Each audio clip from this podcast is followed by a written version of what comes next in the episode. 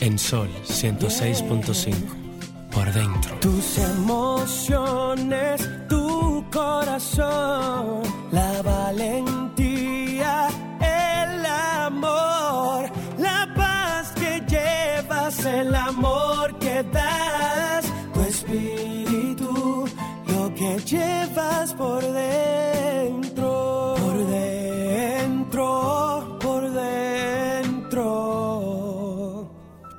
que llevas por dentro. Mi cantar,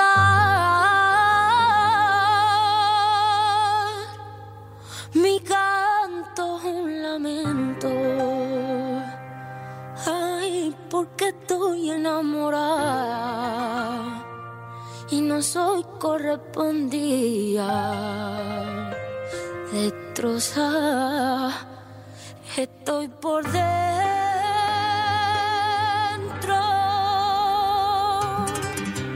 Un cigarrillo me acompaña al abismo. Igual que tú, no tengo suerte en el amor. Amar a ciegas te quita poder. Pone en riesgo al corazón, dañando sentimientos. El lunes se marchó a las 6 y 24.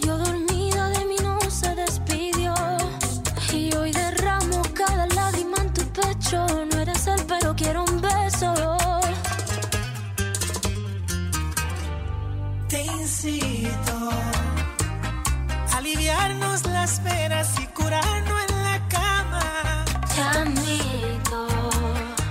Baby, si haces que lo olvide, puede que vuelva mañana. Te aseguro, mami, ser el pañuelo. tardes, República Dominicana. Qué bueno que tenemos la maravillosa oportunidad de encontrarnos nuevamente con ustedes. Agradecida de Papá Dios por la salud, la paz, la tranquilidad.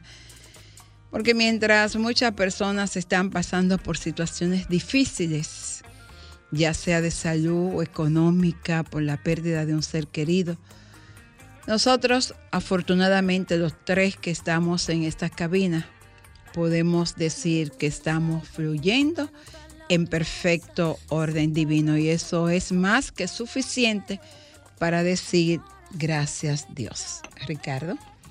Y de igual manera, agradeciendo a Dios, también nos solidarizamos con las personas y familiares de, que estuvieron en el accidente ocurrido antes de ayer en la carretera en Miche Bávaro, que lamentablemente tres personas perdieron la vida. Vi hoy que un cuarto había fallecido. Bueno, en terrible. internet. Y eh, esto nos llama de igual manera a, a reflexionar nuestra parte humana. Porque cada vez que vemos este tipo de publicaciones es cuando recordamos que nosotros como personas debemos ponernos en los pantalones del otro.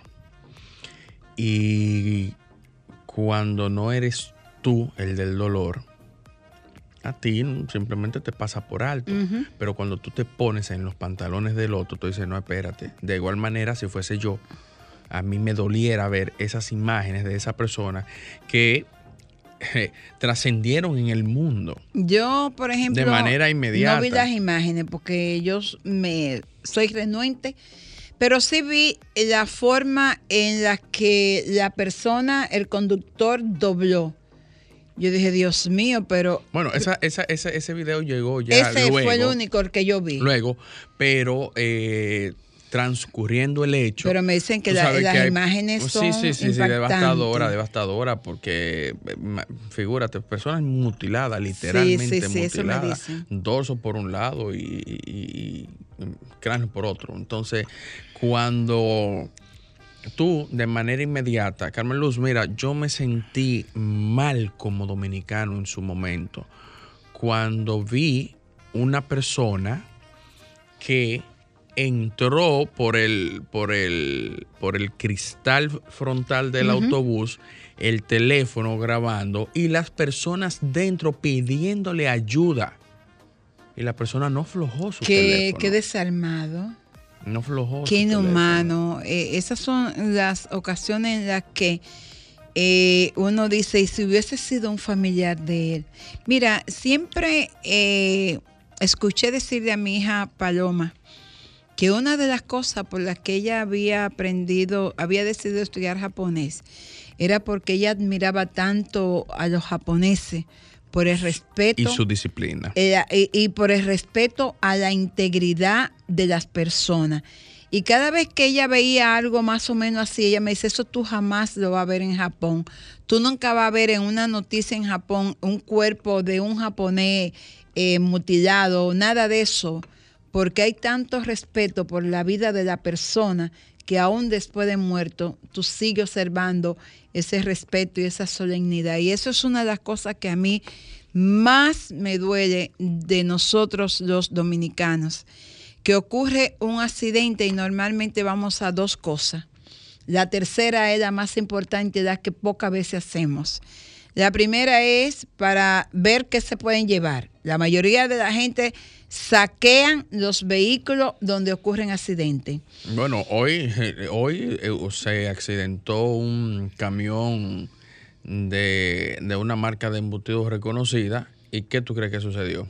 Lo saquearon, nadie fue la- a averiguar si el conductor no, no, estaba no, muerto. si está- Y, no, y- no. y no le importaban que lo estuvieran grabando, que lo- le estuvieran viendo la cara y que posteriormente le dijeran ladrón, porque tú estás robando. Sí, porque tal vez cree que porque se lleva un salami no es un ladronazo. Y tan, tan ladrón es el que roba un salami como el que se roba los cuartos en el Estado. Pero Entonces, de alguna eso- manera sí, sí. Eso a mí me duele. O sea, ¿por Quiero qué tú tienes que ir a, a grabar? Hermano, si usted va a hacer algo, vaya a ayudar, a asistir, a prestar ayuda. Lo, lo- lo menos importante es la grabación. Y eso me acuerda mucho el caso. Tú sabes que yo no dormí esa noche. Dormí poco. Yo me imagino, la verdad es que cuando yo recibí esa noticia, Incluso ni soñaba cosas, eh, tenía pesadillas cortas, porque yo teclaba para ver la hora y habían transcurrido máximo 10 minutos y yo sentía que yo había dormido tan profundo que había pasado mucho tiempo y tenía eh, eh, como escenas cortas de, de- de- de otras cosas, como si algo malo fuese a suceder. Pero yo estoy seguro que había sido por Eh, el por impacto. ac- por el impacto del accidente. Y tú sabes que a mí me dolió mucho porque, por ejemplo, yo que estaba de vacaciones, tú sales con la intención de compartir, de recrearte, de conocer, de disfrutar otro, otro país. Y que eh, en esa decisión tuya de ir a explorar y a conocer, encuentre la muerte, encuentre una mutilación de un miembro de tu cuerpo. O sea, es algo, por ejemplo, tengo entendido que una de las personas, la señora que estaba mutilada, viajó con su esposo y con su hijo. Y tener ellos dentro de ese autobús, que contemplar esa escena tan dolorosa que lo marcará para el resto de sus vidas, no es fácil. Y duele, y duele mucho. Y duele aún más cuando uno eh, posteriormente se da cuenta que hubo imprudencia, que hubo descuido. O sea No que... solo imprudencia y descuido. Hoy leí eh, en declaraciones del Ministerio Público que los exámenes de toxicología salieron con cocaína en la sangre Del chofer. del chofer. Imagínate. Con tú. cocaína en la sangre del chofer. Y Imagínate tú. también luego vi declaraciones de del director del Intran decir que ese chofer jamás va a tocar un guía de un vehículo. Y yo espero Hugo, Yo escuché a alguien comentar eso. eh, creo que fue un periodista de Bávaro que decía que lo primero que había que hacer era un, un examen de sangre al conductor. para, parece, aparentemente, que los conductores de autobuses de esa zona ingieren Ah, algún tipo sí, de droga. Porque eso fue de lo primero que se comentó.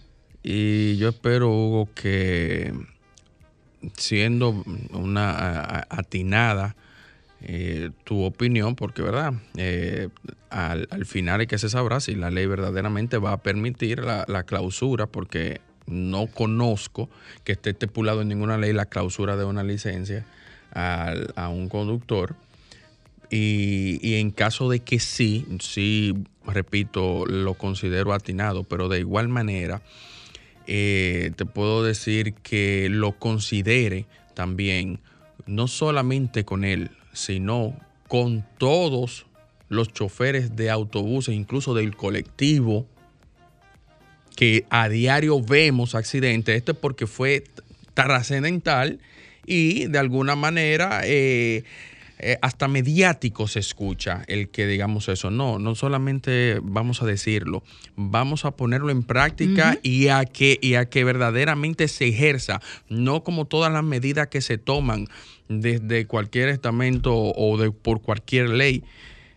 Recordemos también eh, el cuando sucedió lo del el limpiavidrios, tú recuerdas Claro, aquí en la claro.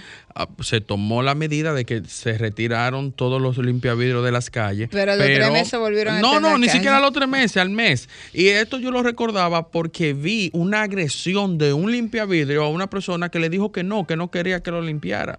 Entonces, de alguna manera, cuando se toman medidas y no se le da seguimiento, entonces lamentablemente volvemos a lo, volvemos a lo mismo. Entonces, cuando vemos motoristas encima de las aceras que son peatonales, a diario tuve un motor que estropea a un ciudadano.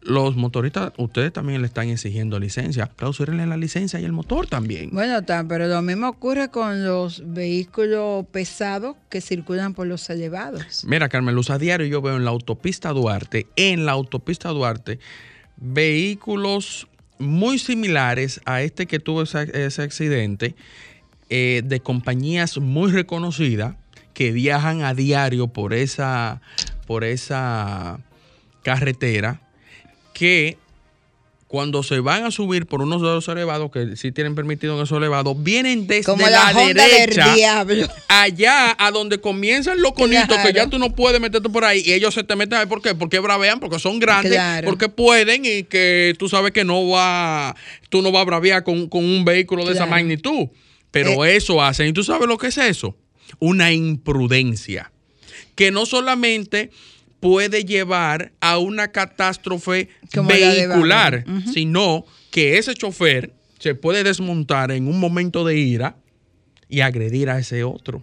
Entonces, es. de alguna De manera, de alguna manera, eh, esa misma medida de anular una licencia y que un chofer imprudente no vuelva a manejar, también hay que asegurarse de hacerlo colectivo. El problema de eso es que va a manejar sin licencia. Regresamos en breve ya con nuestra invitada Laura Rivera, con quien vamos a estar conversando acerca de sus nuevos proyectos, sus conciertos, sus discos, su vida.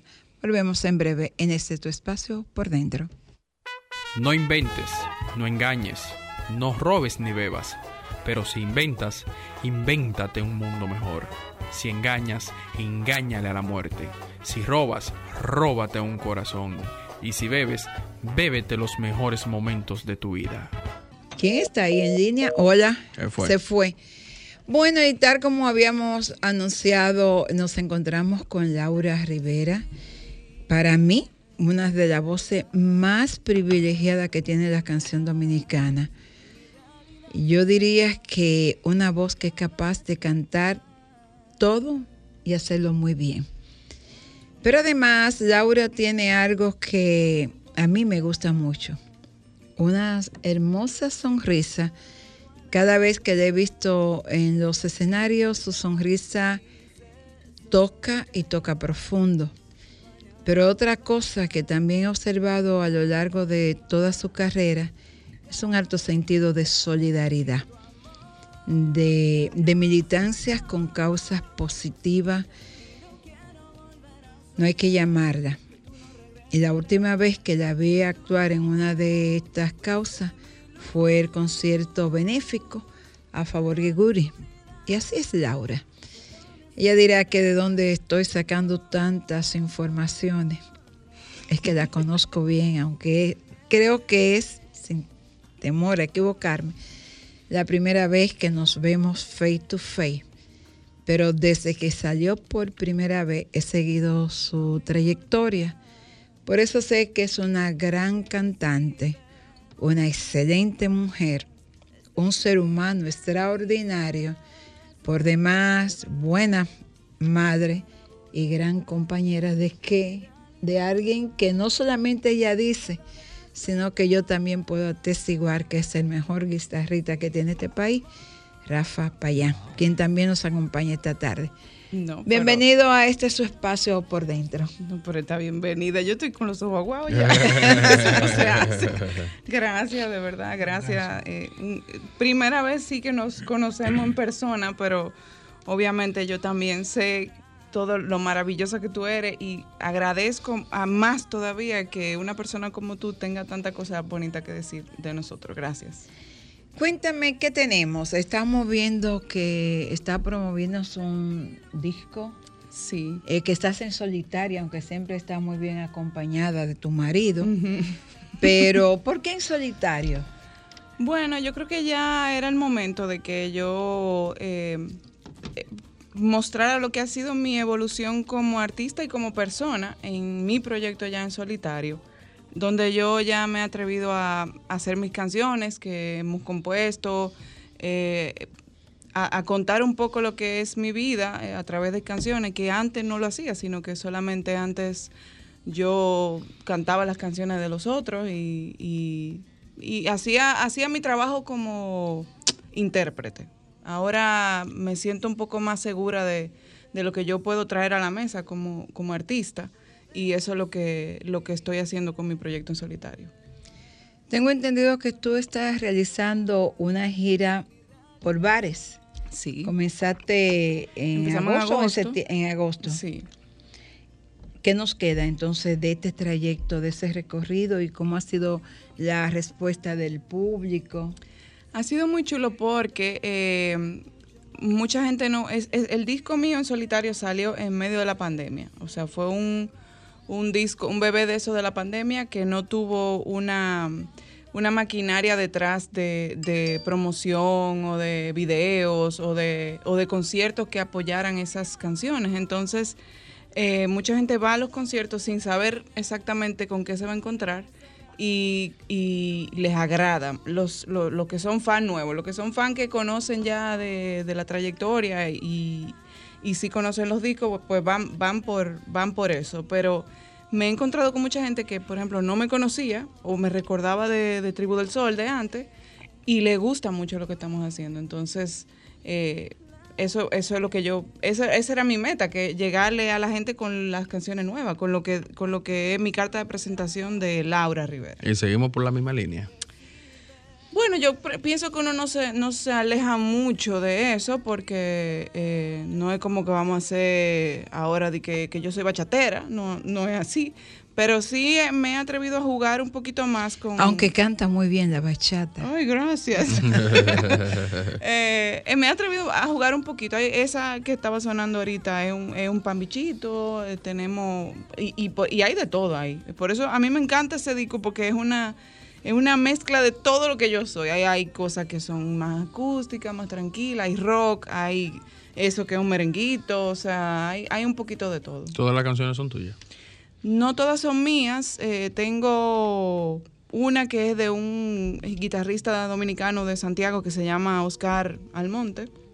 Eh, algunas son de nosotros dos eh, que la hemos hecho juntos. Otra, hay otras que son mías solas. ¿Y quién más? No me acuerdo. Creo que hay otros. creo que Hay una con ah, hay Roy una Tabaré. con Roy Tabaré también, exacto, en el disco. Bueno, pues eh, vamos a esperar, ahora que habla de Roy, que Roy se encargue de promover ese disco a nivel internacional. Lo va a llamar y va a decir, mira tu talento con Laura, ponte, ponte para Laura, muchacho. No, no, no, como que Ponte dice, prendí la- candela, prendí candela, candela. papá, papá.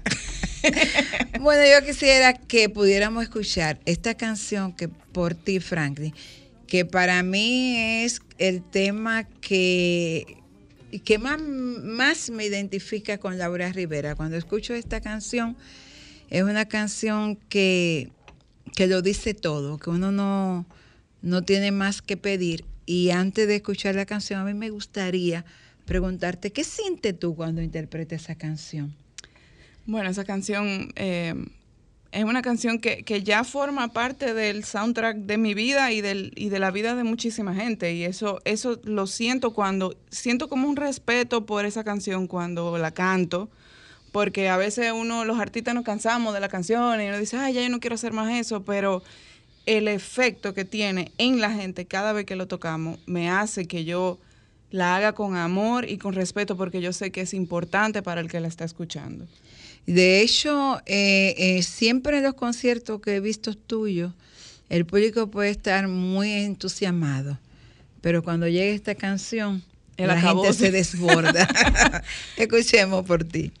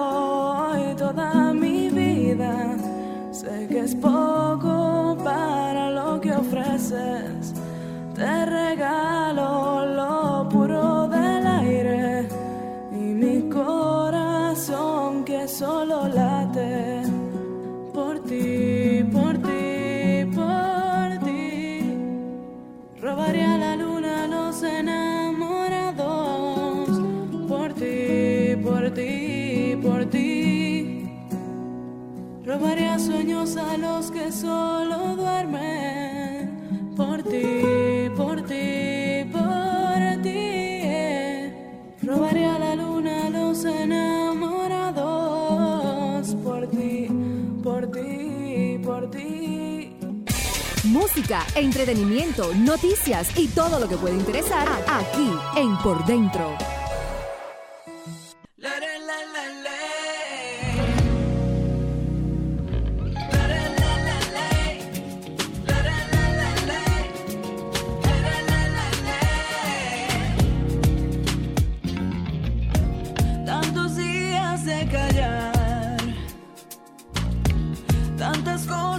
Que decir no puedo contar mil palabras que me debo tragar. Seguimos conversando con Laura Rivera.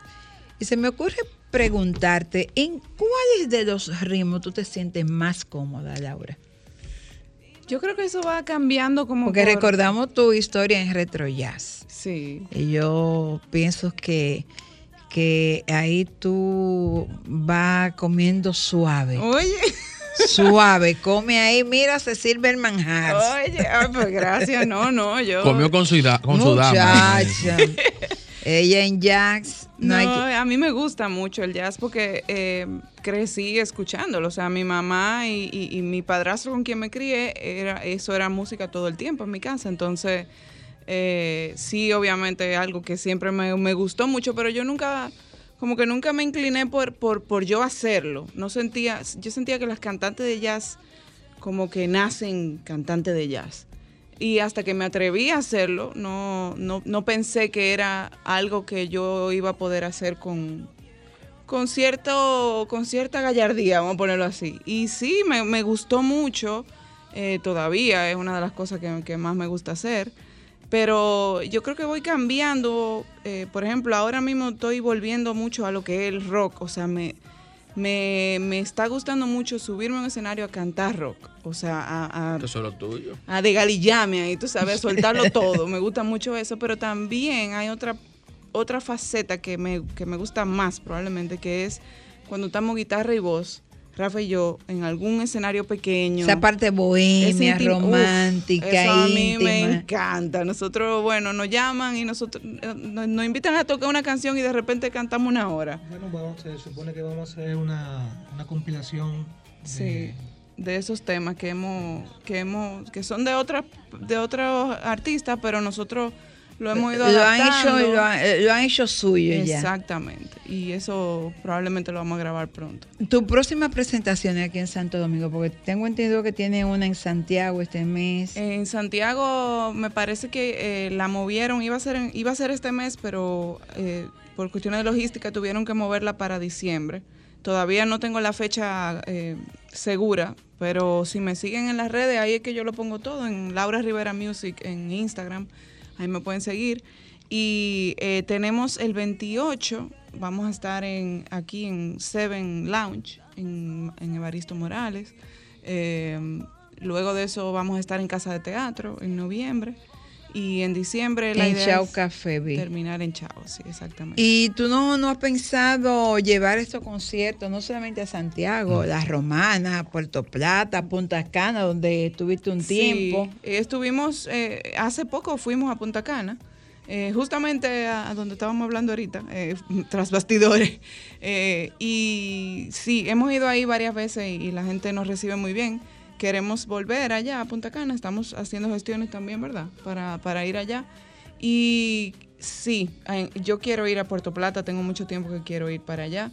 Eh, y también queremos ir a la romana, pero en la romana como que todavía no sé dónde que dónde que se toca. O sea que el que me esté escuchando de la romana. de la romana, por que favor, investiguen que me dónde. Laura Rivera se puede presentar. Yo tengo unos amigos en la romana. Ah, pues Eh, llámalo le ahora voy a preguntar a, a Oye, Maite, le voy a preguntar Aunque sea a en Chicabá, pero hay que. Ah, Eso eh, existe eh, todavía. besito, Claro. a No, la no, no es de la la no, de la romana. Pueblo, claro que sí. Eh, ¿Quién más? Doña Raiza, la- toda la gente de la romana, eh, pónganse para Laura y busquen ese espacio donde Laura pueda cantar. Yo creo que María Isabel tiene muy buena conexión en Casa de Campo, trabaja de hecho para ese consorcio, que averigüen ahí dónde puede cantar la me romana. dicen y yo voy que y se le pongan canto. en eso. Y Doña Raiza, su hijo tiene un restaurante en la romana, ahí podemos presentar a Laura. Doña Raiza, llámeme. Sí. Laura, ¿y no, ¿no te has visualizado con algo más grande, en un escenario más grande? Eso eh, cuesta, pero bueno, eh, los empresarios dominicanos que se pongan para eso. No, y, y uno también, uno como artista se tiene que poner para eso. La cerveza nueva que va a salir el miércoles que patrocina ese concierto. Bueno, oye, a palabras han habido. Esto es Romero, ponte para Laura. Sí, eh, sí, eventualmente tengo ese sueño de, de hacer música la música que, que me gusta, eh, la propuesta que yo traigo, eh, mostrarla en escenarios de mi país, en escenarios grandes, no sé, en Bellas Artes o quizá el Teatro Nacional, no sé, pero hacer un concierto ya como con todo, con, con cuerdas, con metales, con, con coros, con no sé cuántos músicos. Producido. Un show. Eso me encantaría Un concierto. hacerlo, claro. Pero yo creo que eso, como yo le digo a mis hijos, las cosas se ganan. Entonces, poco a poco yo me estoy ganando el lugar, espero, en el corazón de la gente y en el corazón de los empresarios para que, para que crean en, mi proyecto y me apoyen y yo pueda eh, llegar a ese punto. Pero no estoy, no, yo no me voy a quejar, yo voy a hacer mi trabajo poco a poco y cuando venga vendrá. Bueno, en ese sentido podemos decir que eh, aquí hay muchos empresarios, sobre todo de, de- del área de la banca, que sí apuestan mucho a- al talento dominicano y apoyan mucho el talento dominicano.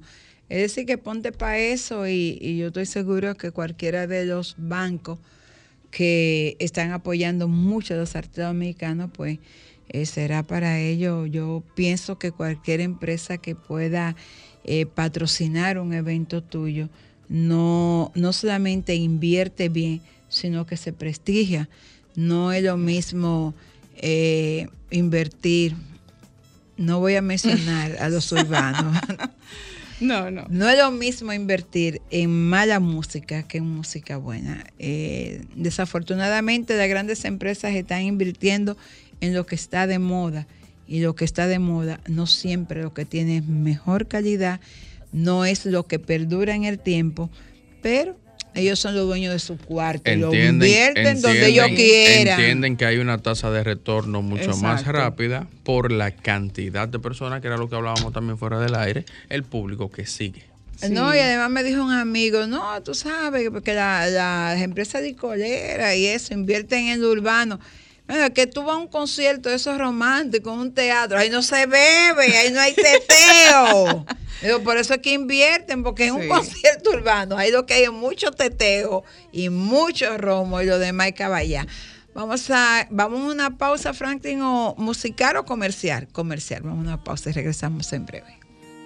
cada despertar.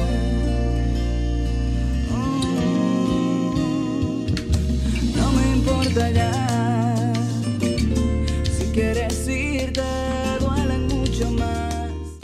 Música, entretenimiento, noticias y todo lo que puede interesar aquí en Por Dentro.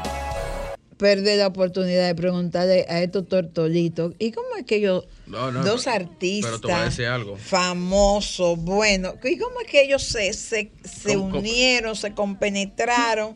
¿Cómo son? Ella, ella me dijo en una entrevista que yo publiqué ayer en el periódico El Día, que Rafa era su mejor amigo, es su productor y es su marido, o sea, es un combo full de todo. Full. Y cocina, todo y friega. Hay cocina y friega. Todo se queda en la casa. O sea que cocina, friega, Yo tengo dos delantales. toca, Dos delantales tiene él.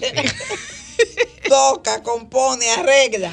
Ahí no hay forma de ir para ningún Ahora, lado. lo que no podemos perdonarle es que dejaron la guitarra. Dejaron la guitarra. Para mí Es eso. verdad. Cuando yo le vi que entraron ahí, yo dije cualquiera cancela la entrevista. Oye, No, yo- ay, Dios yo estoy esperando mío. una guitarra y una No, voz y yo que para- estoy, y yo que estoy en deuda aquí, yo Ay, será- Dios mío, yo No nada me más dije, vamos a llamar, dije, vamos a llamar un taxi para que yo diga. dije, entró Rafa sin esa guitarra, Dios mío. Ay, ¿y qué Dios. Bueno, pero Cuéntenme, Hay más sábado, yo puedo venir Rafa. ¿cómo, cómo, ha logrado ustedes eh, compenetrarse como pareja? Porque no siempre cuando son dos artistas, son famosos, son talentosos, el ego se dispara y entonces la comprensión no siempre es buena.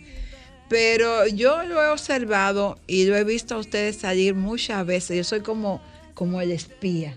Lo he visto salir de muchos escenarios, siempre agarraditos de mano. Van como dos tortolitos ahí y se, come- y se, y se secretean, no sé, parece que, que te- supongo yo, de- del concierto. ¿Qué te pareció? Pero yo siempre veo, no sé por qué, pero muchas veces lo he visto que cuando ellos salen, que van en los pasillos caminando agarraditos de mano, siempre hay como un comentario en los oídos. cuchicheo, y un cuchicheo. cuchicheo. ¿Cómo han logrado ustedes esta relación tan bonita que, que forma parte ya, uno se siente hasta familia de ustedes? Uy, los tortolitos, Rafa, Laura. Yo. Es Eh, a ti que te están preguntando.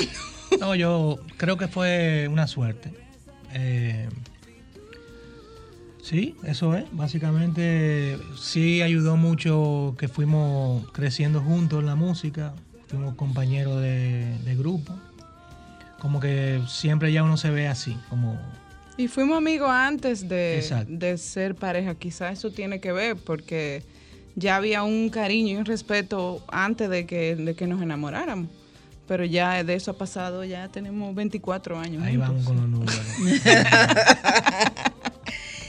24 años y dos hijos. Sí, dos hijos y bueno, ya eh, Rafa tiene un hijo que es de su primer matrimonio, pero realmente es hijo mío también. Ya son tres hijos. Y Ay. nietos ya Y de- nietos. De, de ese primero. o sea, que ya ustedes tienen nietos. Ya lo sabe. Así Qué mismo. maravilla. ¿Y de los hijos, cuáles siguen la música? Todos. Los tres. Todos. Qué los tres. El, maravilla. el mayor to- toca el teclado eh, y el mayor de nosotros dos toca el bajo ahora mismo. Y ellos están juntos en una agrupación que se en algún momento, ¿no? Sí, Tenemos una en una agrupación que se llama Los Hijos de Machepa. Hola, buenas. Buenas, ¿Sí? buenas tardes. A su orden. ¿No hay programa? ¿Sí? Estoy ¿Aló? llamando para decirle que aquí nadie que venga va a acabar con la delincuencia. Solamente que si ponen un general de esos viejos que sabe cómo, cómo hay que manejar la cosa, con dictadura, así se acabará. Bueno, pero también si le ponen a la gente buena música como la de Laura y Rafa, si las instituciones públicas, las instituciones educativas se preocuparan por apoyar a los artistas dominicanos, que estos talentos, estos dos jóvenes pudieran ir por los barrios, llevar su música, orientar a los jóvenes. También se acaba la delincuencia, porque la delincuencia no solamente es un problema de robar o matar, o, sino fundamentalmente es un... ¿Sabe la muerte que ha habido después de este gobierno para acá? En todo han habido, pero como este son mentiras. Ay, Dios mío. Bueno, pues nada, gracias por su opinión. Señores, para comenzar con la delincuencia, primero es que tenemos que empezar dándoles oportunidades a la gente y que la gente tenga el privilegio de contar con talentos como los de estos dos jóvenes. Buena, hola. Hola. Aló. Sí. La pobre gente no puede estar en música, no puede estar en cultura, porque es que no, no hay circulante. La situación de, con este gobierno está difícil. Qué difícil. Vamos a seguir conversando con Rafa. Entonces ustedes, los muchachos, también están en la música. ¿Tienen su propio proyecto los muchachos? Sí, están juntos eh, con, con Ariel Núñez. Ah, con el hijo de Pavel. Ah, qué bueno. Y, eh, y Gonzalo Frometa, el hijo de Guy Frometa. Sí. Entonces ellos tienen su grupo y No, pero están- eso- ese- esos eso- muchachos tan, pero Eh, duro. ¿cómo que? Los hijos de Machepa, un de grupo Machepa. buenísimo. Están muy bien los muchachos, Esos de verdad. muchachos No tan- porque son de nosotros. No, no, pero están muy bien. De verdad que están... Tengo que hacerle su trabajo para. Vaya a ver si esos son políticos, quieren conversar Eh, con los eh. artistas. No, es que la cosa está Hola, dura. pues. Lo entendemos. Aló. Ay, ay, no. No no. Hola, buena. Ay, Dios mío. bien, no se preocupe, es que entendemos, la cosa está dura, sí. Pero nada, ojalá que la música ayude para que... Mira, voy a tener que hacer una entrevista a los hijos de Machepa, Sí. porque de verdad que el grupo está, está muy bueno. Te- Me voy a comunicar contigo. Hola, buenas. Hola, buenas tardes. Me encanta la voz de ella, de ellos. Pero por otro lado también le diré que dónde estaba el señor que llamó ahorita en los 20 años atrás. Gracias. Uy, uy, uy, uy, Hola, buenas tardes. Bueno, le gustó tu, por lo Aló. menos esa está oyendo el gracias, programa. gracias. Ella, esa sabe lo que estamos hablando. Buenas. Hola, Aló. Aló. buena. El país está en retroceso. Mi amor, óyeme, Buenas óyeme, tardes. para eso tú tienes los programas de lunes a viernes tardes. aquí. Esta tarde es música, hola. Eh, eh, mira, tú puedes llamar al sol de la tarde, al sol de la mañana, que de lunes a viernes, los sábados nosotros hacemos este relax para escuchar buena música, conversar con los artistas. Y estábamos hablando de los hijos de Machepa, que tal vez te guste ese nombre, pero los hijos de Machepa es una agrupación integrada por los hijos de Pavel Núñez, de Rafa, de Guy, de, Y de ya, Laura. exacto, exacto. O sea que, Ah, ¿verdad? El mío también. está ahí. sí, o sea que los muchachos están haciendo su aporte. Sí. Y estábamos hablando de cómo estos dos talentosos artistas han logrado formar una hermosa familia. Yo le preguntaba a Laura, pero ¿cómo es posible que con esa voz tan hermosa que tú tienes no esté en los escenarios internacionales? Y Laura me respondió en esa ocasión. Bueno, que es muy fácil. Todo lo que hemos estado hablando de que las empresas no apoyan y no sé qué, sí, eso es verdad, eso no es menos cierto, pero uno también tiene que asumir su, su parte de la responsabilidad que le toca a uno. Entonces, eh, nosotros durante muchos años hemos estado viviendo aquí de manera intermitente porque hemos ido a Estados, Unidos y el tiempo que estuvimos allá, yo me dediqué a mis hijos, me dediqué a, criarlos y, eso hace que uno se desconecte también. O sea, por un lado es muy, muy, muy positivo y, y por eso no me arrepiento porque mis hijos son muy buenos muchachos los dos, gracias a Dios. Eh, pero por el otro lado, a nivel de constancia, yo no siempre he estado frente al público. La gente me, me recuerda de tribu, pero no, eh, no, no puedo quejarme de que haya habido una desconexión. Sí, claro. Porque realmente no he estado aquí todo el tiempo. Entonces, por eso yo digo que poco a poco uno va haciendo su camino y las cosas se ganan y yo estoy tratando de ganarme ese público de nuevo otra vez. Lo más importante es que a pesar de esa ausencia, la gente no olvidó esa mm, hermosísima voz que tiene Laura y que la tenemos ya con nosotros aquí, con buenos proyectos, con buenos conciertos y lo único que Laura necesita es que usted vaya a su concierto y que las empresas de este país inviertan en cada uno de sus proyectos. No hay que invertir millones. Lo bueno de estos artistas es que con presupuesto de 500 mil, 600 mil pesos, ellos montan sus espectáculos. Pero entonces, ya yo te voy a llamar para que tú seas que me venda. Ya, ya, Entonces- ya, ya, tú sabes ya. Entonces lo- lo- vamos a apoyar lo nuestro, vamos a apoyar el talento, vamos a disfrutar de lo que tenemos. Señores, solamente los países que son capaces de promover, de desarrollar su cultura, son países que se desarrollan, son países libres de delincuencia y son países organizados.